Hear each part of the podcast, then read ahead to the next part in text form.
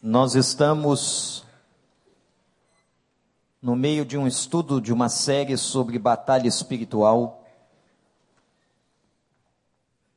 Sabemos que nesta hora dezenas de pessoas, através da internet, estão participando deste culto de adoração.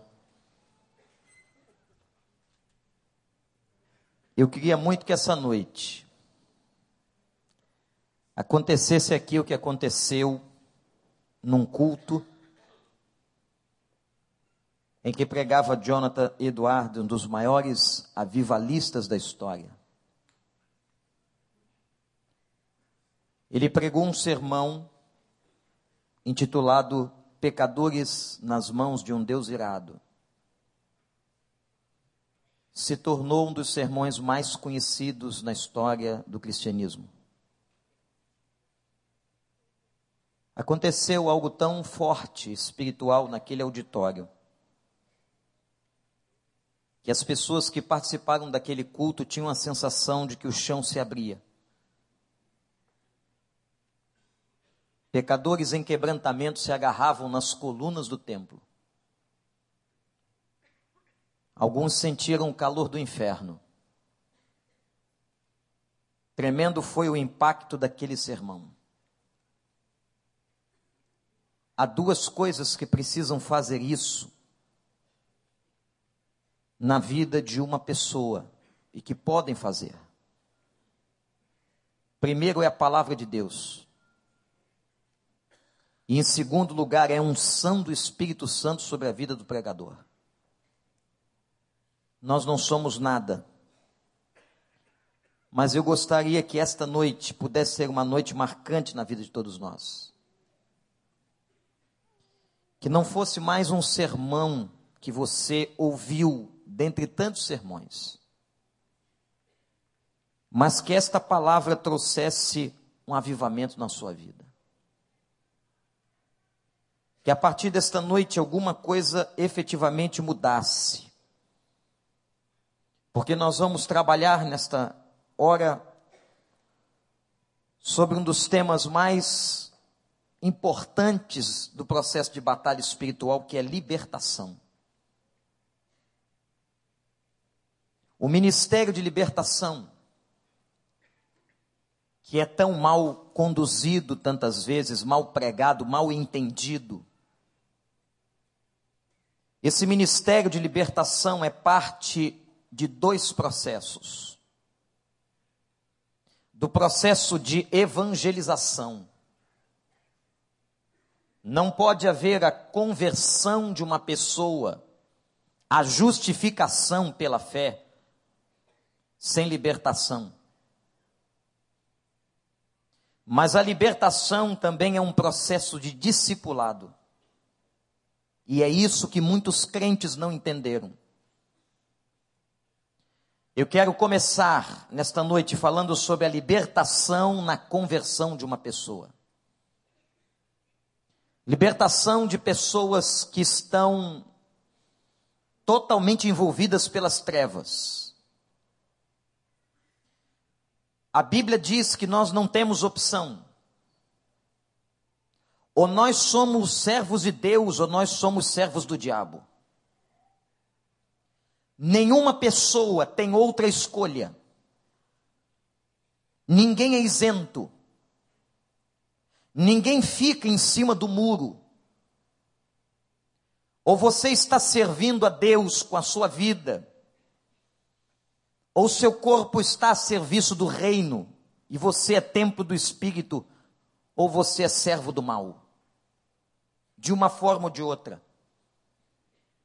A Bíblia não nos dá condição para que haja uma terceira opção. Eu quero primeiro falar sobre esta libertação na vida de pessoas que não são crentes e se convertem. O que acontece com elas, pessoas muitas vezes que estão possuídas por espíritos malignos, nós temos falado sobre isso.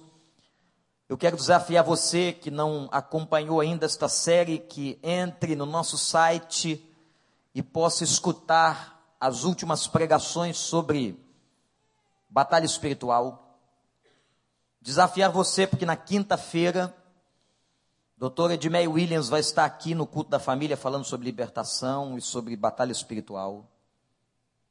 Domingo pela manhã nós vamos falar de batalha espiritual dentro de casa, na família.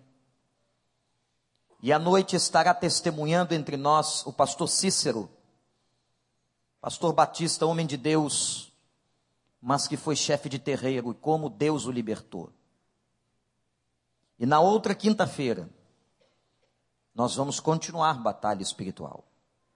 Há muitos assuntos dentro deste tema tão importante na nossa vida. Tema que, na verdade, muitos de nós abandonou. Alguns porque têm medo de tocar nesses assuntos. Outros por desconhecimento. E tantas vezes o que sabemos sobre batalha espiritual ou sobre libertação são informações que não constam da palavra, que não tem base doutrinária na palavra. E nós acabamos agrupando ideias que não têm nada a ver com a doutrina da libertação na Bíblia. O primeiro texto que eu quero convidar você a que abra é o Evangelho de Marcos, capítulo 5. Nós vamos ver o caso típico de uma conversão, um, um processo claro de libertação na vida de um homem.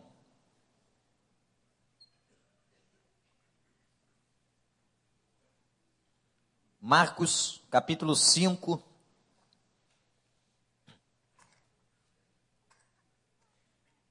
Eles atravessaram o mar e foram para a região dos Gesarenos, ou dos Gerazenos. E quando Jesus desembarcou, um homem com espírito imundo veio dos sepulcros ao seu encontro. Esse homem vivia nos sepulcros do cemitério e ninguém conseguia prendê-lo nem mesmo com correntes, por, pois muitas vezes lhes haviam sido acorrentados os pés e as mãos, mas ele arrebentava as correntes, quebrara os ferros de seus pés. Ninguém era suficientemente forte para dominá-lo. Noite e dia ele andava gritando e cortando-se com pedras entre os sepulcros e nas colinas. Quando ele viu Jesus de longe, correu, prostrou-se diante dele, gritou em alta voz: Que queres comigo, Jesus, filho do Deus Altíssimo? Rogo-te por Deus que não me atormentes. Pois Jesus lhe tinha dito: Saia deste homem, espírito imundo. Então Jesus lhe perguntou qual é o seu nome. Meu nome é Legião, respondeu ele, porque somos muitos e implorava Jesus com insistência que não os mandasse sair daquela região. Uma grande manada de porcos estava passando numa colina próxima, e os demônios imploraram a Jesus: manda-nos para os porcos para que entremos neles. Ele lhes deu permissão e os espíritos imundos caíram no despinhadeiro abaixo, no precipício e a manada de dois mil porcos precipitou-se ao mar e se afogou. Os que cuidavam dos porcos fugiram e contaram esses fatos, ou esse fato ao povo. E o povo foi ver o que tinha acontecido. Quando se aproximaram de Jesus, viram ali o homem que fora possesso de legião de demônios, assentado, vestido e em perfeito juízo. Ficaram com medo. Os que estavam presentes Contaram ao povo que aconteceram endemoniado. Falaram também sobre os porcos. Então o povo começou a suplicar a Jesus que saísse do território deles. Quando Jesus estava entrando no barco, o homem que estivera endemoniado suplicava-lhe que o deixasse ir com ele. Jesus não permitiu, mas disse: Vá para casa, vá para sua família e anuncie-lhe quanto o Senhor fez por você e como teve misericórdia de você. Então aquele homem se foi e começou a anunciar, a pregar em Decápolis o quanto Jesus tinha feito por ele. E todos ficaram admirados. Que Deus nos abençoe. Está aqui diante de nós a experiência de um homem possuído por um espírito ou por espíritos malignos. Hoje pela manhã nós falávamos sobre possessão e sobre opressão. E eu disse, meus irmãos, igreja, que a possessão só é possível em casa vazia. A casa vazia é o corpo de uma pessoa que está sem dono. Ou que Cristo não entrou na sua vida, que ainda não se arrependeu dos seus pecados, que não recebeu o batismo com o Espírito de Deus, esta casa é vazia. E a Bíblia diz que os espíritos malignos que andam neste mundo, não esqueçam, que um terço das hostes angelicais caíram com Lúcifer estão habitando este mundo, e a Bíblia diz que o mundo jaz no maligno. Nós vimos domingo passado à noite como ele tenta, como ele está bramando como leão, buscando a todos que ele possa tragar. A casa vazia é a vida que ainda não está habitada pelo Espírito de Deus. Mas quando ele chega, e ele encontra na vida de uma pessoa o Espírito Santo, ali ele não pode entrar porque aquele corpo é do Senhor. Aquela vida é do Senhor. Aquela vida foi lavada e remida no sangue do Cordeiro. Aquela vida foi selada com o Espírito Santo. Eu e você, e todos quantos receberam o Espírito de Deus, não sofrem a possessão, porque nós já somos e o nosso corpo é de Jesus. Mas podemos ser oprimidos, podemos sofrer opressões, ele não entra em nós, mas ele manda setas. E nós temos que estar prontos e preparados para reagir, para resistir, para fugir e para ter vitória. Mas aqui está a situação de um homem não crente. Um homem que estava no mundo e que estava com a casa vazia e ali demônios se apoderaram da sua vida.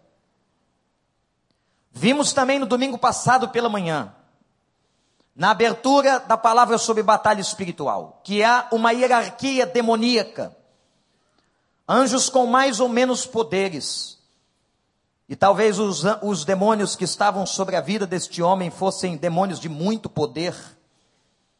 Vejam a situação deste homem, física, psicológica e espiritual. Este homem morava num cemitério, você já pensou? Alguém morando nas catacumbas de um cemitério.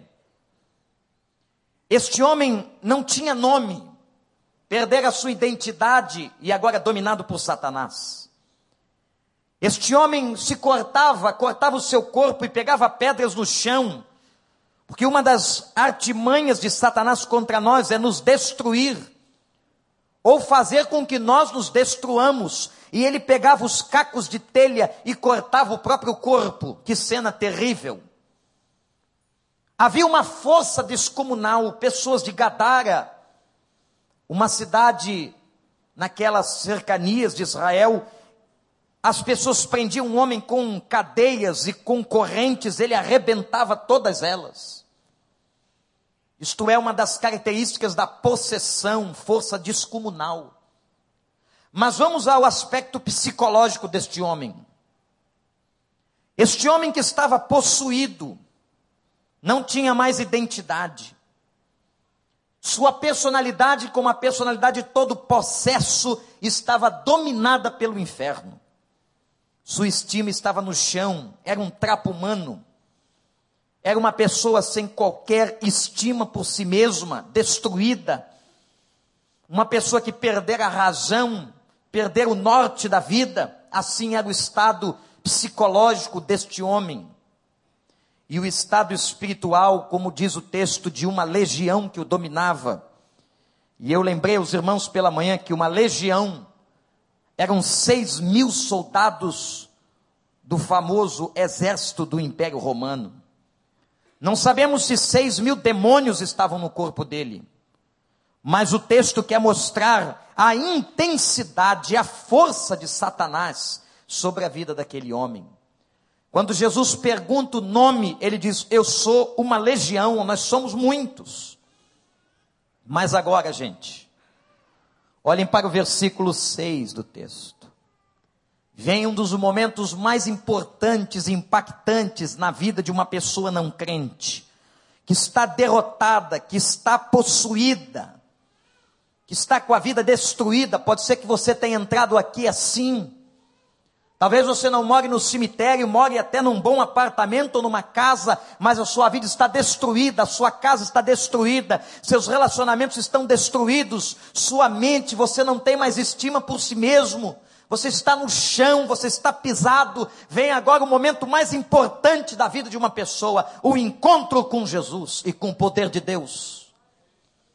Versículo 6 diz que quando então o endemoniado viu a Jesus, olha o que a palavra declara, ele se prostrou diante dele. E alguns textos, algumas versões diz que ele adorou.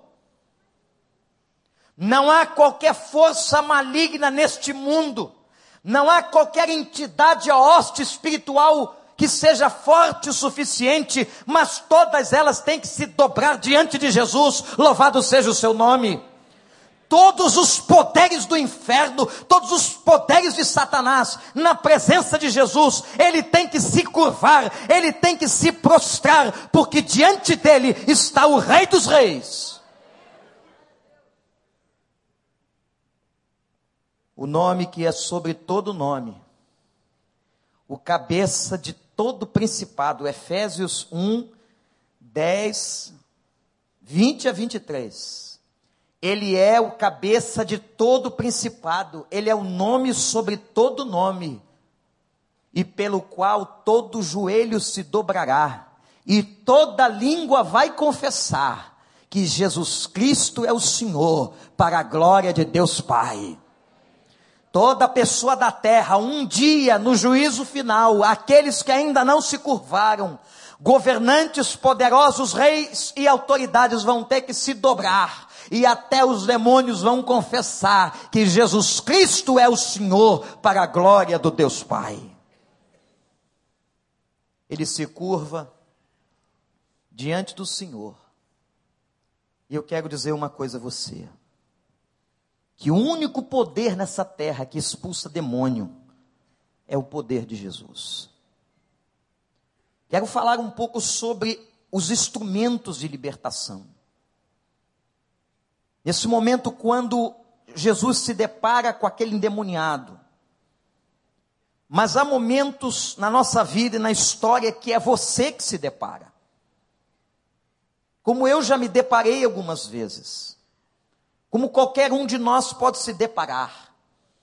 Com pessoas endemoniadas, sejam elas pessoas que estejam estribuchando no chão, ou aquelas que estão possuídas por demônios inteligentes, e com palavras dóceis e inteligentes tentando destruir e enganar as pessoas. Quem são aqueles instrumentos de Deus? Anotem. São pessoas a quem Jesus delegou autoridade para que expulsassem demônios no seu poder. O poder continua sendo no nome de Jesus, a autoridade de Jesus, a força de Jesus. Então ele usa homens e mulheres que têm o Espírito Santo com autoridade e eles chegam e declaram o término e o final daquela possessão pelo poder do Evangelho de Cristo. Aí você vai perguntar, mas pastor, por que que muitos não conseguem? Por que que as pessoas têm medo de se defrontar com uma cena como esta? Por causa do despreparo espiritual. Quando os discípulos estiveram diante daquele menino em Marcos 9 e não conseguiram expulsar os demônios do menino. Quando Jesus vai chegando, o pai daquele menino disse: Os seus discípulos não conseguiram expulsar os demônios. E o Senhor vai dizer: Homens de pequena fé, até quando eu vou estar com vocês? E Jesus repreende, e vai mostrar, meus irmãos, e vai mostrar e dizer a eles que aquela casta só saía com jejum e com oração. Olha para mim, você que é crente.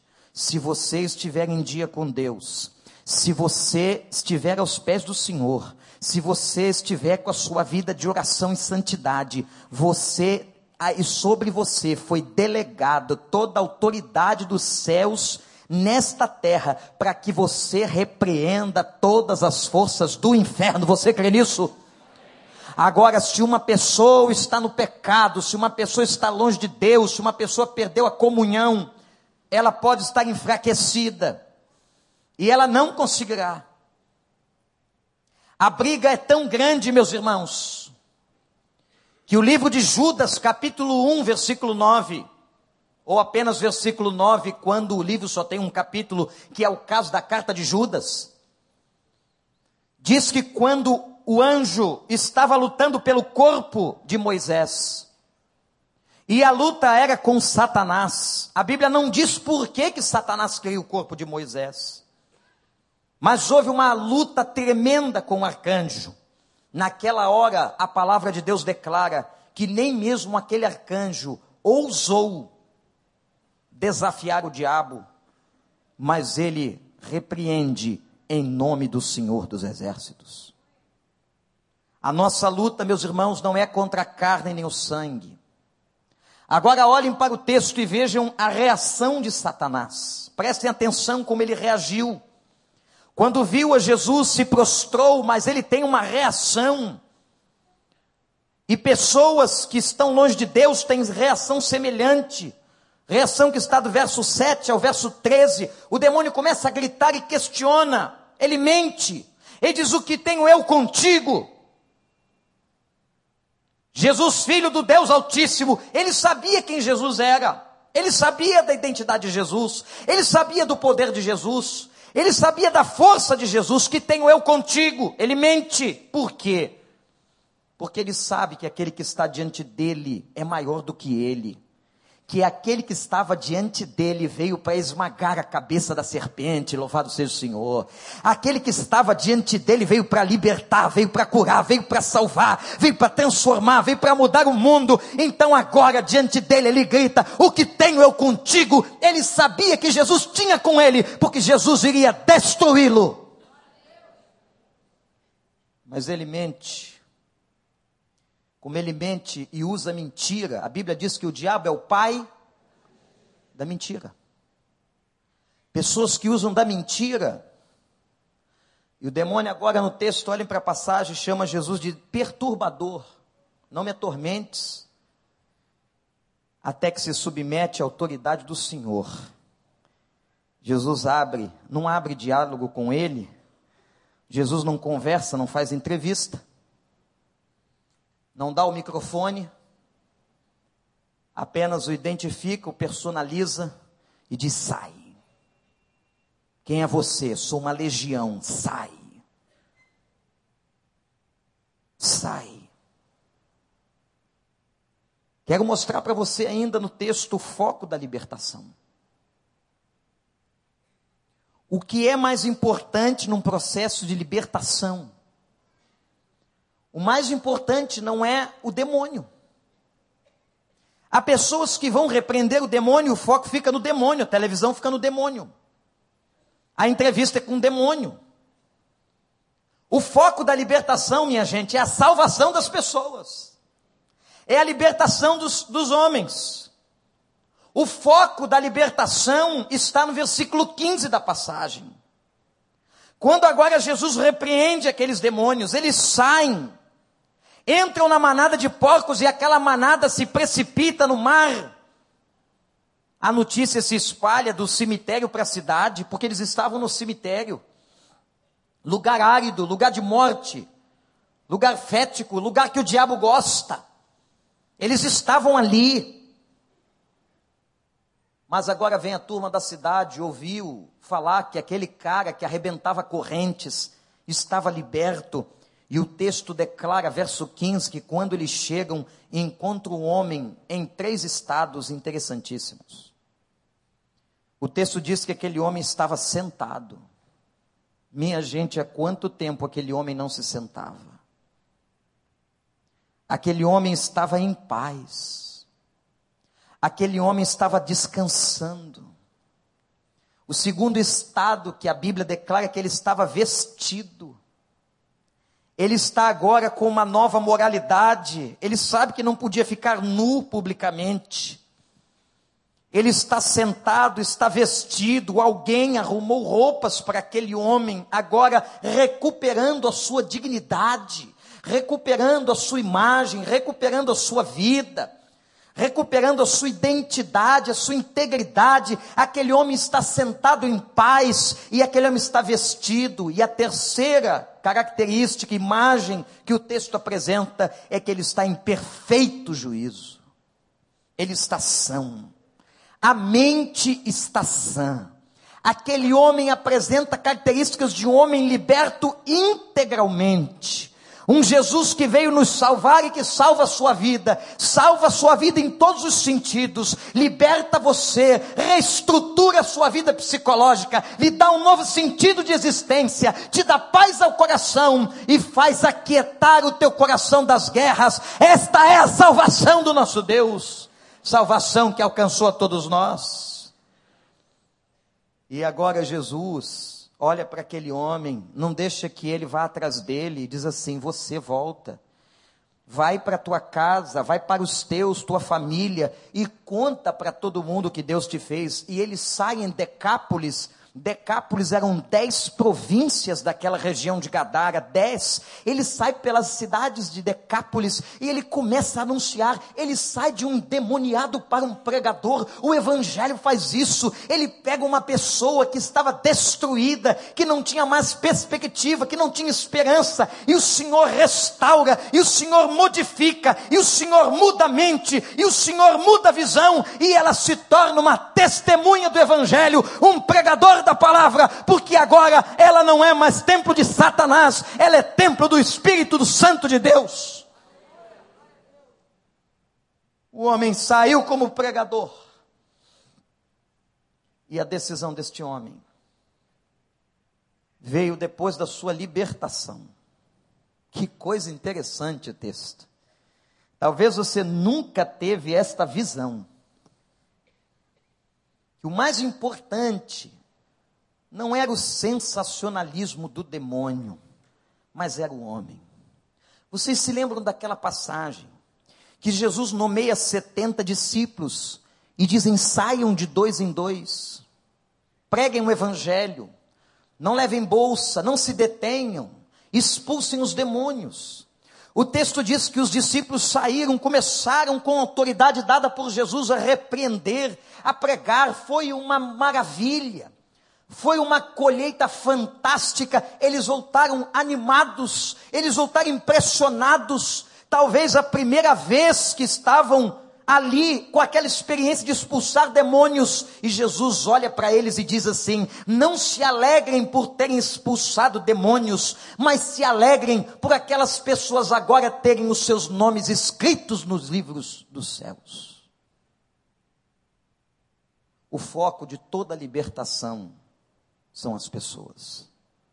E agora o homem toma uma decisão que está no versículo 18 de seguir a Jesus. Meus irmãos, por que é que pessoas que foram libertas voltam para ser libertas novamente?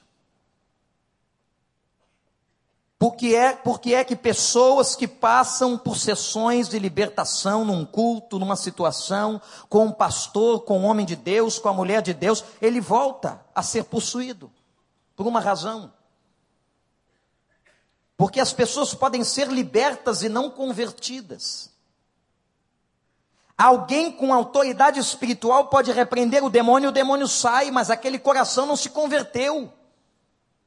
Aquele coração não se arrependeu, aquele coração não está no Senhor, aquela casa continua vazia e a possessão voltará. E a Bíblia diz ainda assim: o diabo trará demônios piores para possuir a vida daquela pessoa. É imprescindível que no processo de libertação aconteça conversão. Por isso que muitos vivem nas igrejas indo a todos os cultos de libertação. Todos os lugares que anunciam, porque eles são libertos naquele dia, mas os demônios voltam, porque eles não se converteram, porque eles ainda não aceitaram Jesus, porque não foram selados com o Espírito Santo, porque ainda, meus irmãos, não entrou, não houve mudança de mente, de comportamento, de vida. O fato é que quando houver libertação, tem que haver a conversão. A conversão é que nos muda. E é a conversão que garante que aquela pessoa nunca mais ficará possessa, porque nela, a partir de agora, habitará o Espírito Santo de Deus. Louvado seja o seu nome. Amém, igreja? Portanto, uma pessoa que está se convertendo, uma pessoa que entra no Evangelho, uma pessoa que aceitou a Jesus, ela passa por um processo de libertação no seu corpo por amarras espirituais.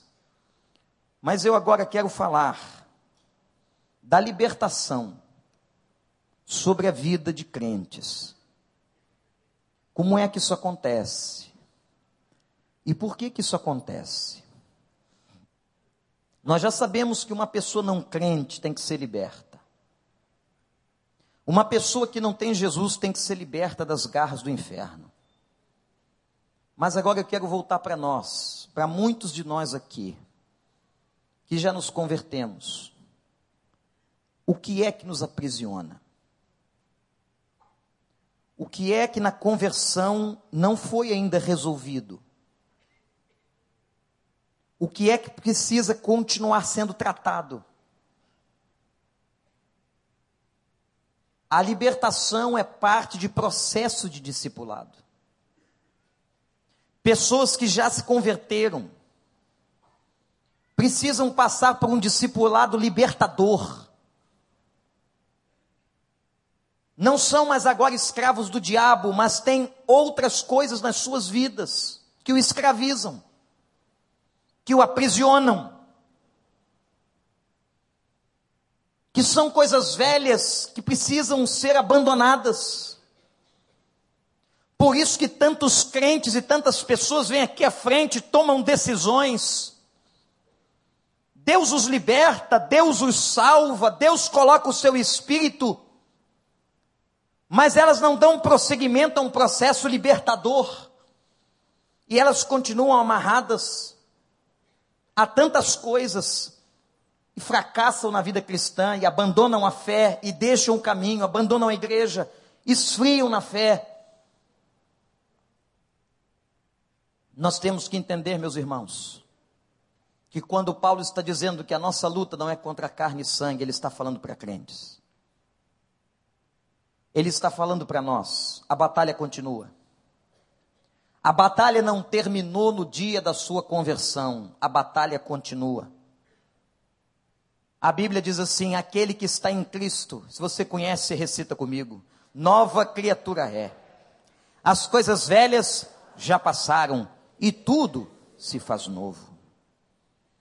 Mas esse processo de tornar as coisas novas, de deixar Cristo fazer as coisas novas, das coisas novas se realizarem na vida, de nós termos uma vida abundante, como disse Jesus, é um processo que necessariamente passa por libertação. Muitos crentes estão aprisionados a vícios. Muitos crentes estão aprisionados a hábitos destrutivos na sua vida. Muitos crentes não declararam fim em alguns pactos que fizeram no passado pactos malignos. Nós temos que declarar o fim de todos os pactos do inferno feitos antes da nossa conversão, temos que colocá-los por terra e entender que agora nós somos uma nova criatura em Cristo. Muitos não abandonaram práticas, não cortaram relacionamentos, não entregaram áreas de sua vida, não fizeram renúncias. E eu quero agora usar o segundo texto dessa noite para a nossa reflexão. O primeiro falou de libertação na vida de um não crente de alguém possuído que Jesus tratou. Mas agora eu estou falando sobre libertação na vida de crente.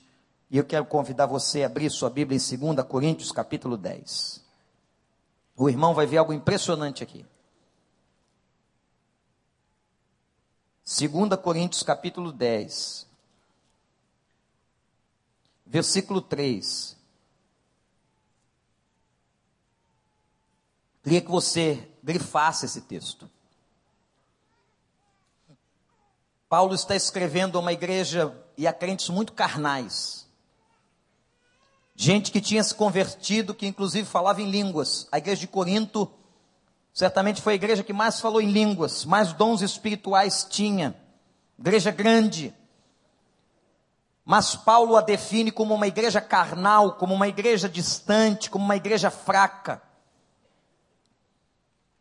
No verso 3 ele diz assim, na sua segunda carta, capítulo 10: Pois, embora vivamos como homens, não lutamos segundo os padrões humanos.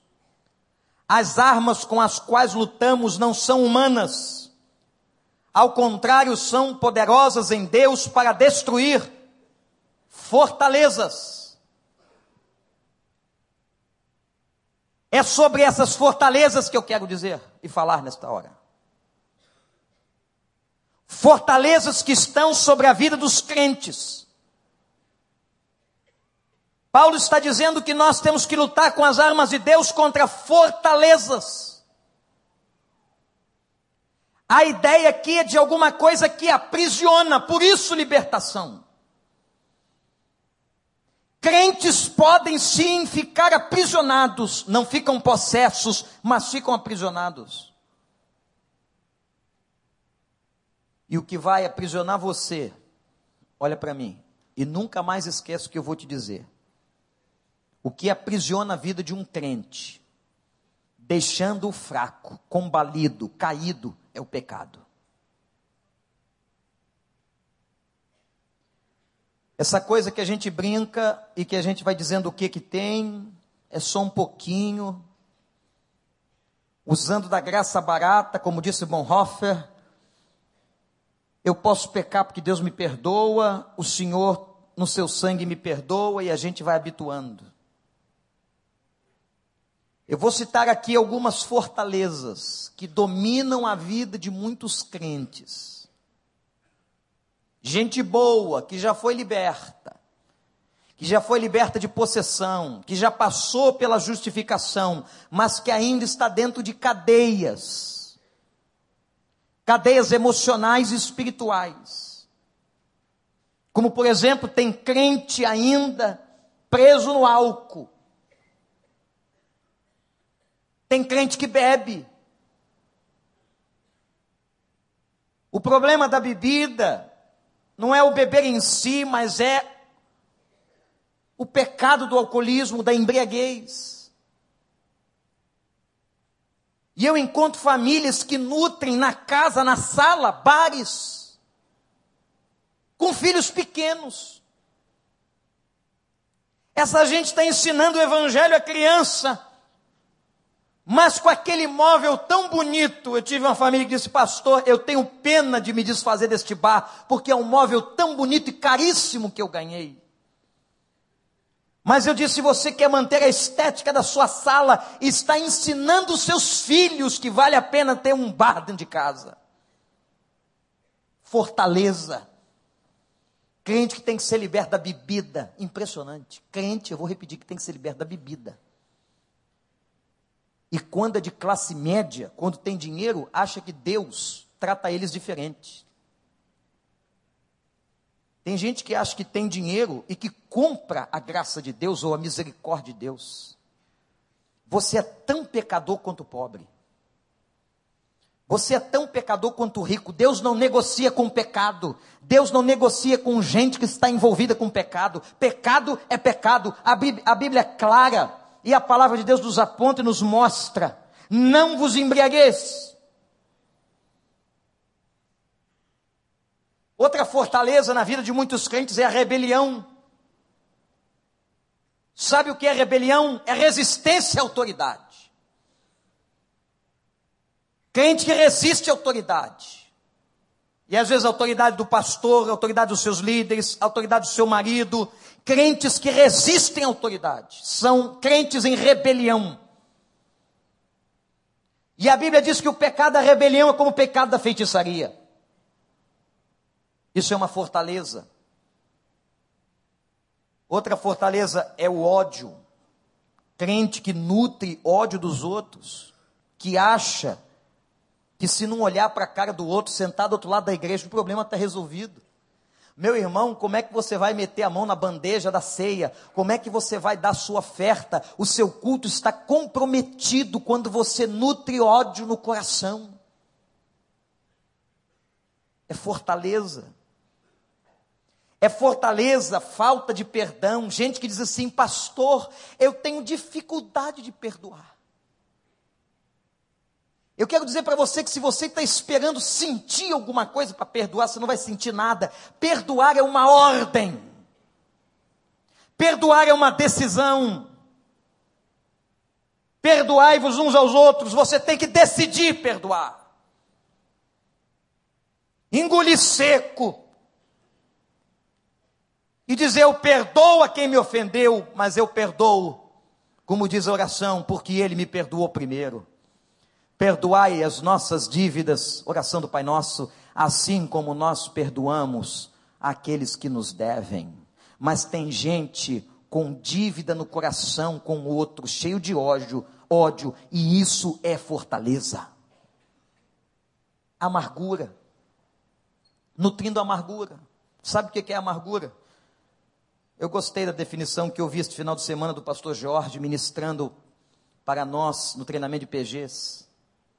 Amargura é veneno que eu tomo, esperando que o outro morra.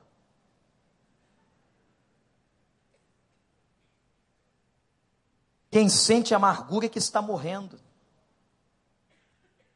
A raiz de amargura corrói o coração, a raiz de amargura é fortaleza. Gente debaixo da fortaleza do orgulho,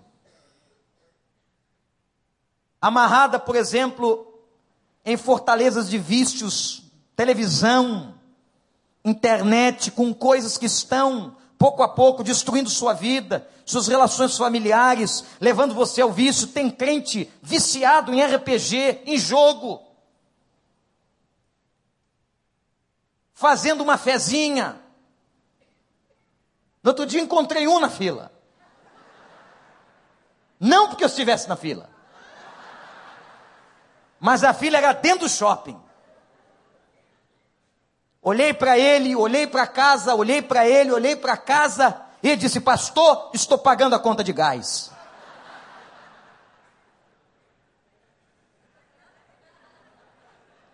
Quando eu olhei para a mão dele, eu falei: Mas tem muita gente ajudando você para pagar a conta de gás. Era bolão. Aposta. Quando ele viu que não tinha como fugir, disse: Pastor, 100 milhões. Eu vou dar o dízimo. Isso vai tratar a tua jogatina com o Espírito de Deus, ó fariseu. Não quero o teu dízimo, nem o Senhor. Gente amarrada. Quer ver outra coisa que parece brincadeira, que a gente brinca com isso? Outra fortaleza na vida de tanta gente, tantos crentes, consumismo. Já foi feito pesquisas científicas de que a compra produz um sentimento de prazer na mente das pessoas, parece que das mulheres mais ainda. Mulher, marido, atenção. Uma pesquisa americana revelou que uma das características das mulheres, quando elas brigam com seus maridos, elas precisam gastar dinheiro. Porque elas tiveram a estima baixada em casa numa briga, elas têm que se sentir poderosas, e a maneira de se sentir poderosa é comprando, ela arrasa seu cartão. Uma briga custa muito caro. Mas agora, pasmem, a ciência está descobrindo que tem homens hoje comprando mais que mulheres. E alguns dizendo assim, pastor, é meu lado feminino. Pecado duas vezes. Não entendeu nada do Evangelho. O consumismo é uma fortaleza que aprisiona pessoas.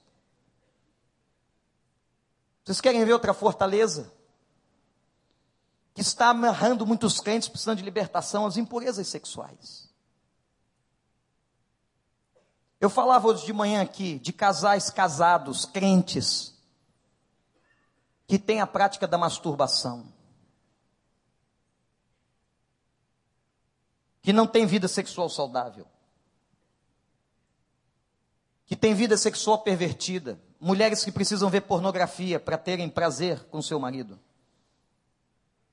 Maridos que, para terem ereção, vão ver fitas pornográficas com consentimento. Fortalezas que destroem o casamento, que amarram a mente das pessoas. Uma das grandes Queixas é através da internet do busca de pornografia que tem levado tantos casais à destruição. O adultério ganhou cores virtuais. O pecado do adultério ganhou uma formatação diferente. São fortalezas. Percebe quanta coisa a gente tem que ser liberto. É isso que a Bíblia diz que é processo de santificação, é processo de lapidação. A gente tem que estar muito debaixo da graça, submetido, confessando pecados. As pessoas acham que porque elas um dia entregaram a vida a Jesus que está tudo resolvido, não está não. Porque quando você vive desta maneira, você está perdendo qualidade de vida. Você está perdendo vida abundante, tem coisa errada. É pecado que gera opressão, é pecado que traz as setas, é pecado que destrói. Crente que vive na mentira e mente o tempo inteiro na sua casa, para os seus amigos. A mentira como hábito de vida são fortalezas. Quais são as tuas? um dos poderosos sermões da história, pregado na Califórnia há poucos anos. O Espírito de Deus moveu de tal maneira aquele lugar, que ao terminar, o pastor falava aos crentes: venham aqui à frente, os que têm problema com adultério, os que têm problema com pornografia, os que têm problema com mentira os que têm problema em querer passar as pessoas para trás, contratos mentirosos, suborno. E tal foi a surpresa da ação do Espírito Santo, que dezenas e dezenas de pessoas chorando iam se quebrantar na presença de Deus. A gente sabe qual é o nosso caminho, a nossa saída? É quebrantamento. Quando a gente entra num culto como esse, nós estamos como povo reunidos aqui. O nosso desejo é que a glória do Senhor enche esse lugar. E que a palavra do Senhor seja tão poderosa que nós nos curvemos na presença dEle e que nós confessemos os nossos pecados, como fez Isaías. Isaías, naquele dia, que entrou no templo, ele disse: Eu vou morrer, porque eu sou um homem de lábios impuros. Qual é a fortaleza da tua vida? Tem gente carregando coisas contra outro tantos anos. Você tem que achar uma ocasião para perdoar. Você tem que achar uma ocasião para liberar perdão. A gente não pode ficar preso a essas fortalezas porque elas nos impedem, irmãos e irmãs, de colocarmos a mão na bandeja da graça. A Bíblia diz: arranque as raízes de amargura para que elas não brotem, vos perturbem, contaminem a outros e privem, privem vocês da graça. como se Deus quisesse abençoar e nós não podemos pegar a bênção porque nós estamos limitados, a nossa mão não se estende. O pecado nos domina, a vergonha toma conta. Como é que a gente vai encarar demônio? Como é que eu vou repreender os demônios no meu trabalho amanhã, segunda-feira? Como é que eu vou chegar na universidade com autoridade espiritual? Como é que eu vou pregar o evangelho para aqueles que estão caídos se a minha vida está amarrada em tantas coisas e o diabo nos envergonha na consciência? Diz assim: como é que você quer pregar? Como é que você quer ser testemunha se você está sujo e ele oprime e ele te joga sentado no canto da igreja, no banco, ele te amarra, não deixa você fazer nada, ele culpa você porque ele é acusador. E ele imobiliza a igreja. Ele nos imobiliza de vergonha. Ele nos imobiliza porque a gente sabe que está pecando. Que o Espírito Santo nessa noite nos traga consciência. Nós temos que fazer duas coisas aqui. Primeiro, se você não é crente, entrou aqui pela primeira vez, ou se você foi trazido por alguém, ou você está na internet, nunca tomou essa decisão, e você sabe que demônios estão atordoando sua vida, sua família, alguns até sofrendo de possessão, eu quero dizer a você, nesta noite, nesta hora, em nome de Jesus, o Jesus de Nazaré, que você possa confessá-lo e chamar Jesus para morar dentro da sua vida. Mas nós que somos crentes que estamos aqui, precisamos de libertação de fortalezas. Precisamos renunciar. Sabe por que a obra de Deus não explode, a coisa não explode no sentido positivo? Deus quer fazer um grande mover neste lugar, eu creio nisso. Deus quer trazer um grande avivamento nessa cidade, mas Ele só pode trazer esse avivamento e se mover se a nossa vida estiver debaixo das mãos do Senhor, em submissão ao Senhor, no altar do Senhor. Enquanto nós somos crentes de bater ponto na igreja,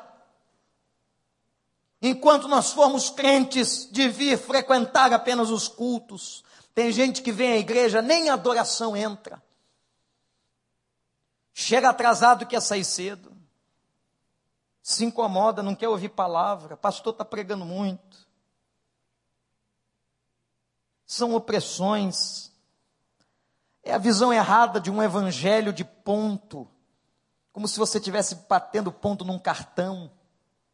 Não é isso. Mas a hora que você tiver quebrantamento, a hora que você renunciar e dizer, Senhor, eu quero renunciar a essas fortalezas, pecados que eu trago há anos na minha vida, ninguém sabe, às vezes nem a esposa, nem o marido, eu quero deixar no teu altar, eu quero pedir misericórdia, eu quero que o Senhor tire aquele, com aquela tenaz a brasa do altar e queima a minha vida, queima, Senhor, queima dói, mas liberta. Somente depois que Isaías foi queimado, só depois que ele foi queimado, ele pode dizer: Senhor, agora eu estou pronto, eis-me aqui e envia-me. Mas Satanás tem aprisionado tanta gente, trazendo julgo sobre tantos crentes com fortalezas, como diz Paulo, até elas morrerem. Elas ficam sendo crentes, sim, mas tão insignificantes, tão irrelevantes tão fracos, não conseguem dar de si. É preciso nesta noite haver renúncia e pedir, Pai, quebra os laços e dizer a Ele: Senhor, toma a minha vida como crente. E agora talvez aquele texto faça sentido. Quando Jesus disse: Conhecereis a verdade, e a verdade vos libertará. Libertação é um assunto de evangelismo, mas libertação é um assunto de discipulado. E olha, eu quero dizer uma coisa para você. Essa briga vai começar talvez hoje, essa briga da renúncia, porque amanhã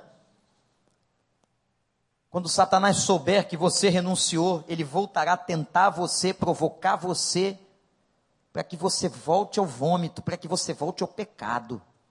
A luta continua. como é importante a igreja, como é importante o PG, como é importante estarmos juntos, como é importante o culto coletivo, como é importante orarmos uns pelos outros, como é importante estarmos aqui. Segura a mão de quem está do seu lado, mas continua olhando para cá. Aperta com uma força que não machuque. Mas como é bom a gente se sentir seguro na mão de alguém. Esse é um gesto de carinho, mas é um gesto de segurança. A Bíblia diz que quando tem cordão de três dobras, é mais difícil de ser partido. Talvez você vai achar alguém em que você está pedindo tanto tempo a Deus, Senhor, levanta alguém na minha vida que eu possa confessar, que me ajude a vencer, me ajude a vencer as minhas fortalezas. Nós precisamos uns dos outros. Nós precisamos de compartilhamento. Chega de crente maturo, fofoqueiro, que pega a fraqueza do outro para fazer fofoca e contar para terceiros. De crente que não entendeu nada da vida cristã, de crente que é usado por Satanás. porque todos nós temos alguma coisa a entregar hoje. Eu e você temos alguma fortaleza para deixar aqui. Mas graças a Deus que nós somos irmãos, que nós podemos dizer que alguém vai lutar e orar comigo. Eu creio que agora sim que você soltasse a mão do seu irmão. Não solta não. Que você fechasse os seus olhos. Robson, eu citei tanto Isaías. Vem aqui, pode vir aqui. Eu queria que a gente cantasse Isaías 6. Eu vejo o Senhor.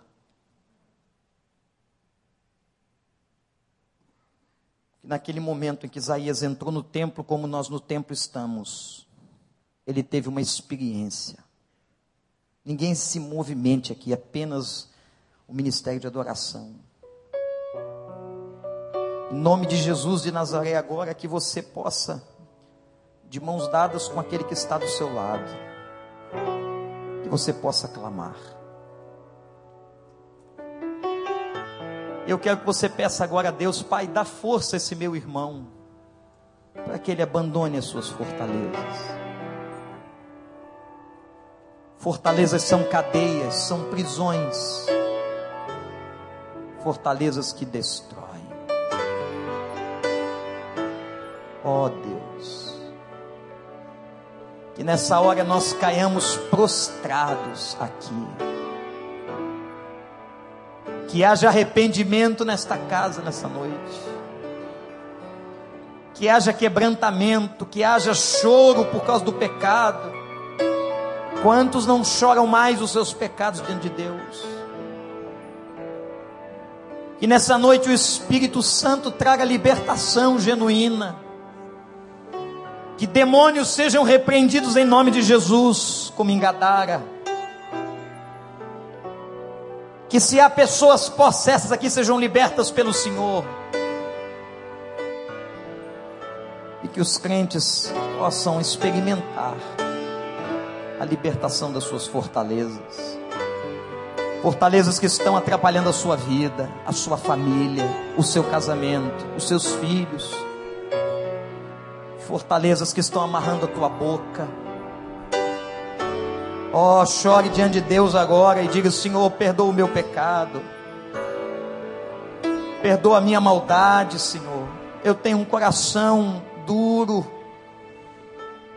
eu tenho mágoas, eu tenho ressentimentos, eu tenho vontade de fazer mal àqueles que me fazem mal, eu tenho impurezas de sexualidade, eu tenho desejos malignos. Eu quero entregar ao Senhor estas fortalezas, faça isso agora hoje. Que os céus se abram e que haja temor do Senhor nesta casa essa noite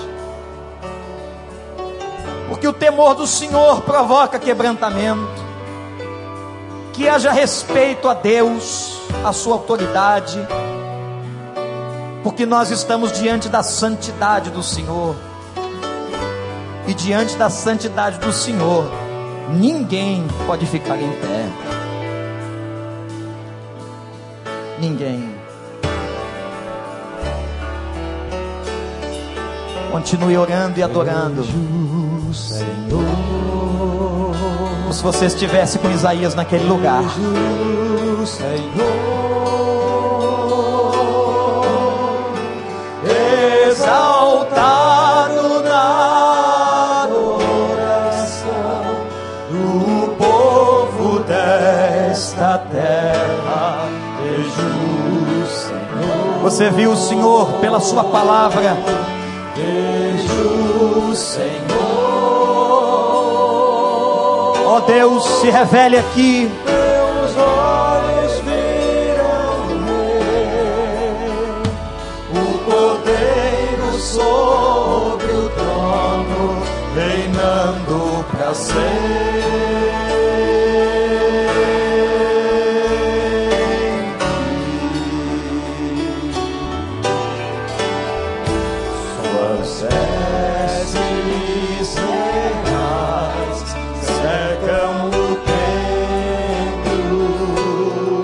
adoradores, os anjos, adoradores celestiais, miríades e miríades de anjos.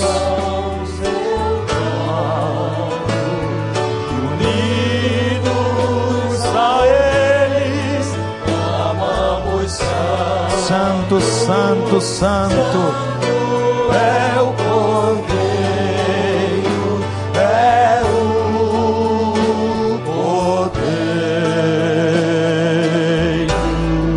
Fica de pé. Vejo o Senhor, vejo o Senhor na presença do Altíssimo. Do na adoração do povo desta terra. Vejo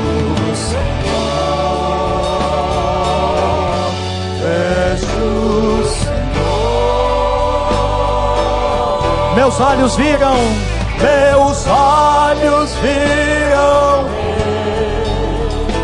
o poder sobre o trono reinando para sempre. Se é verdade o que você cantou nessa noite, não importa quem seja, não estou perguntando qual é o seu cargo na igreja, nem quanto tempo de batizado. Mas se há pessoas que querem de coração entregar fortalezas ao Senhor, eu quero desafiar você que venha se ajoelhar aqui na frente, para nós clamarmos juntos se o Espírito de Deus falou com a tua vida. E graças a Deus, por um a um que vier, homem ou mulher, casal, menino ou menina, jovem ou criança, porque é o momento que você estará dizendo: Eu entrego o Senhor. Eu entrego as minhas fortalezas. Podem vir. Porque tem muita gente para vir. E eu sei que o Espírito do Senhor está incomodando você. Então se prostre diante dele. Não adie de novo. Tome uma decisão de renúncia. Peça a Deus que liberte. Entregue a Ele as fortalezas e diga: Senhor, eu não quero mais resistir. Eu quero libertação para este pecado. Você que está com vícios e vem à igreja domingo e está viciado durante a semana e está traindo durante a semana. Eu não quero saber do seu pecado, nem o que você está fazendo, não quero identificar, mas Deus sabe. Você só precisa entregar. Isso, vem mesmo, vem. Você só precisa arrebentar essas correntes que estão segurando emocionalmente você aí. Não fica com vergonha, não. É contigo que o Senhor está falando. Não fica achando que o que é que vão pensar de mim. É contigo que Ele está falando. Tem muito espaço ainda aqui na frente, nesses corredores, para você sair do seu lugar e se ajoelhar e dizer: Senhor, eu quero entregar as minhas fortalezas. Faça isso agora, em nome de Jesus. Graças a Deus. Vem, vem mesmo. Vem correndo, vem. Sai, Senhor, arrebenta essas cadeias. Arrebenta, Senhor. Que haja renúncia nessa noite, que haja libertação. Se tem alguém que quer aceitar Jesus como Salvador, vem também. Vem. Se há casais para serem libertos, venha. Pegue na mão dele ou dela e venha. Venha pedir ao Senhor que quebre você dessas correntes que estão atrapalhando a sua vida, as fortalezas que destroem. Vem. Na presença do Senhor não há constrangimento, porque o Senhor nos dá alegria. Nós vamos cantar ainda mais uma vez e última, e você vai sair do seu lugar. Eu sei que há pessoas para vir. Vem, vem. É contigo. Não resiste não. Não resiste não. Vem entregar tuas fortalezas a Ele.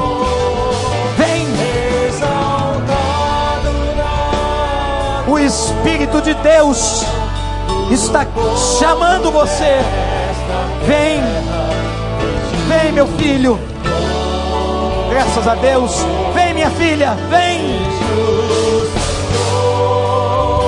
Vem entregar fortalezas.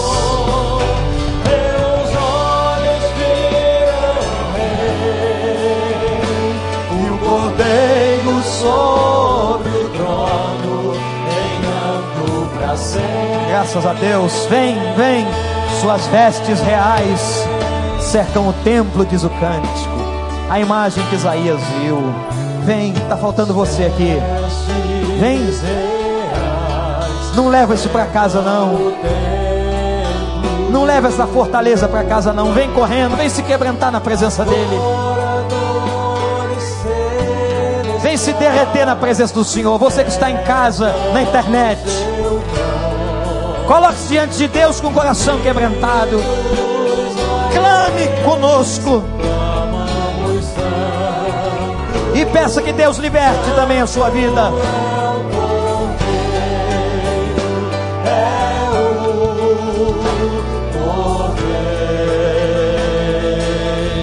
Eu vejo o Senhor. Eu vejo. Aleluia. Graças a Deus. Graças a Deus. Cada um que vem é uma vitória do céu. Vem.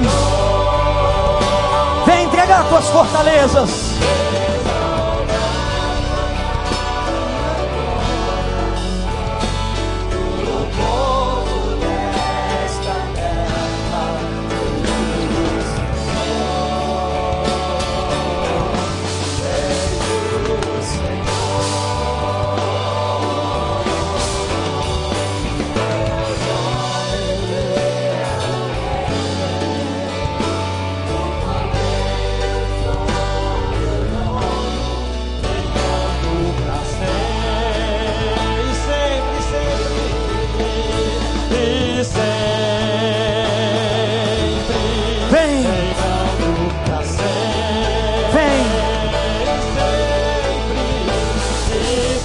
Aleluia. Graças a Deus. Vem.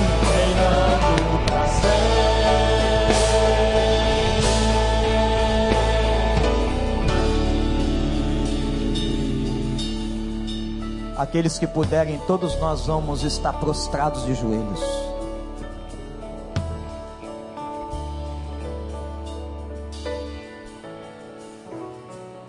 Eu queria que você agora confessasse pecados. Confesse ao Senhor. Se confessarmos os nossos pecados, Ele é fiel e justo. A gente, para ter cura, tem que ter confissão. Confessa. Diga o nome do teu pecado. Diz, Senhor, o Senhor está vendo tudo. Para onde vou fugir do teu espírito, Senhor? Quebranta o coração.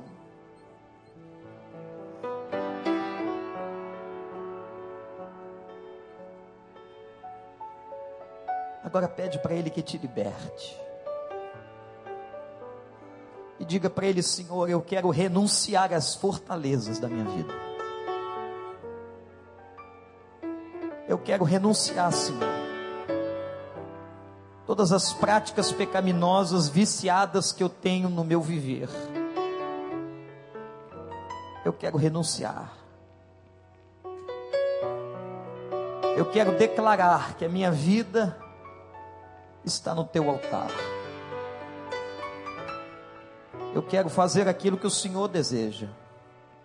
Eu quero fazer só a tua vontade, mesmo que a tua vontade seja contrária àquilo que eu quero. Eu renuncio, diz para ele, eu renuncio tudo que eu quero pela vontade do Senhor. Eu quero ser o teu escravo. Deus derrama nesta noite, neste lugar, a libertação, Senhor. Senhor, nós estamos quebrados na tua presença. A tua palavra nos compungiu.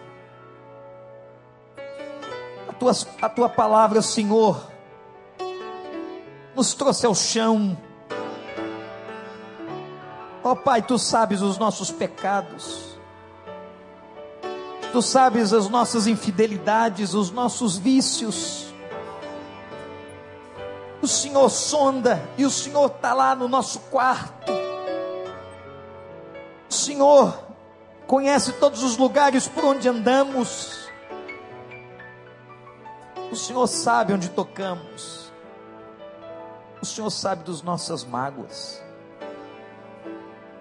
Eu quero te suplicar, Senhor, em nome de Jesus que o Senhor nos liberte. Que haja libertação na tua casa essa noite, Senhor. Mediante todos os corações que estão quebrados na tua presença. Que haja ministração do Senhor e que agora a leveza do perdão e da graça repouse sobre nós. Que a confissão de pecados traga cura nesta noite, Senhor que irmãos e irmãs que estão aqui sejam libertos e curados para a glória do teu nome. Pai, que saímos deste lugar leves, na certeza da vitória em Cristo Jesus. Nós queremos entregar a nossa vida, nós queremos confessar e pedir a libertação e te glorificar que é como aquele gadareno. Nós podemos hoje adorar o Senhor, livres, livres, para a glória do teu santo nome, para a glória do teu santo nome. Queria que você se levantasse agora que você ministrasse uma palavra que o Espírito Santo colocasse na vida de uma pessoa que está perto de você. Ministre uma palavra para ela e ela para você. Vamos cantar mais uma vez esse cântico. E com ele vamos terminar o culto. A igreja glorificando o Senhor. Aqueles que entregaram suas fortalezas, creiam na libertação. Se há alguém não crente que veio aqui na frente, hoje já é crente, fale com a gente, com os pastores. Vamos glorificar. Agora você vai ficar de pé de novo e pegar na mão de quem está do seu lado com alegria. E agora vai apertar forte. Mas não machuca, não. E glorifica porque Ele está aqui. Porque o nosso Deus é Deus de libertação. O nosso Deus quebra as cadeias. O nosso Deus sara. O nosso Deus salva. O nosso Deus ministra transformação. Aleluia e nós podemos ver o Senhor. Glorificado seja o nome dEle. E agora com alegria. O Senhor,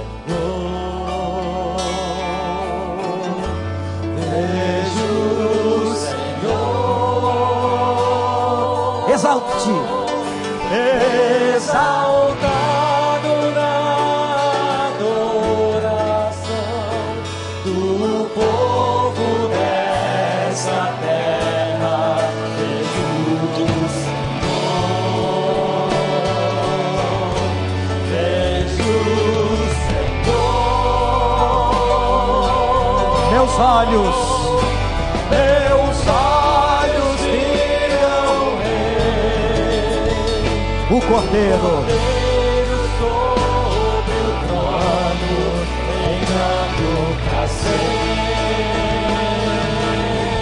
suas vestes reais. Enche a casa do Senhor.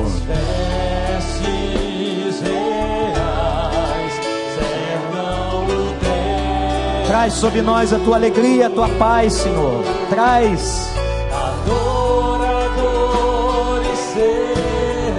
Traz paz.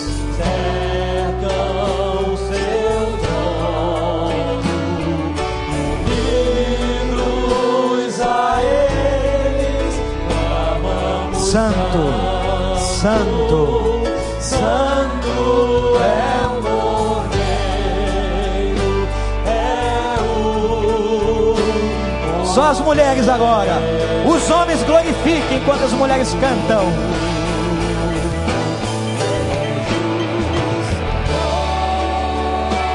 Isso. Homens glorificando.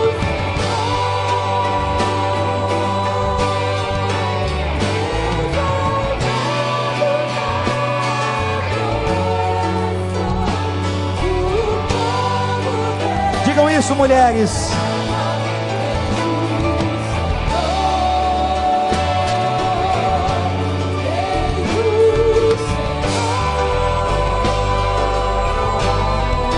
Meus olhos.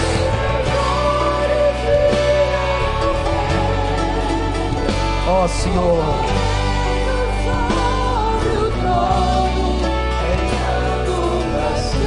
Agora nós os homens vamos declarar isso em nome de Jesus. E as mulheres glorifiquem.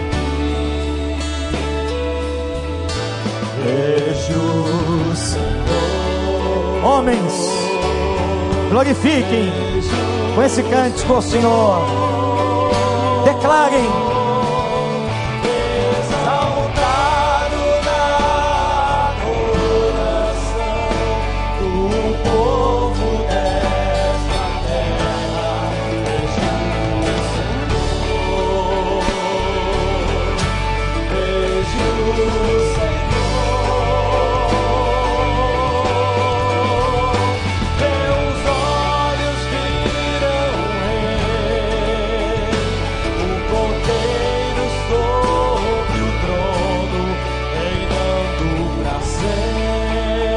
Toda igreja diz e canta pela última vez a visão do Senhor. E que nessa graça esteja a sua vida.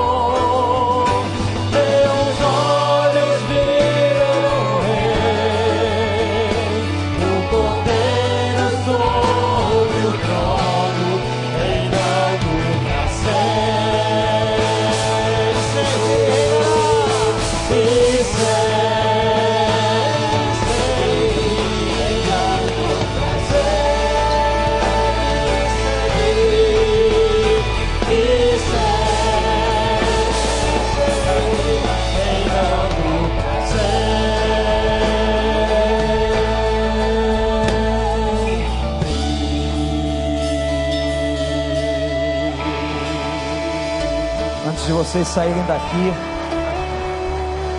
antes de passarem a porta, ministrem amor. Tem gente aqui dentro precisando de uma palavra de amor, de carinho. Vamos ministrar amor uns aos outros, com palavras, com gestos, com toques. Deus abençoe você. Tenha uma grande semana na presença do Senhor.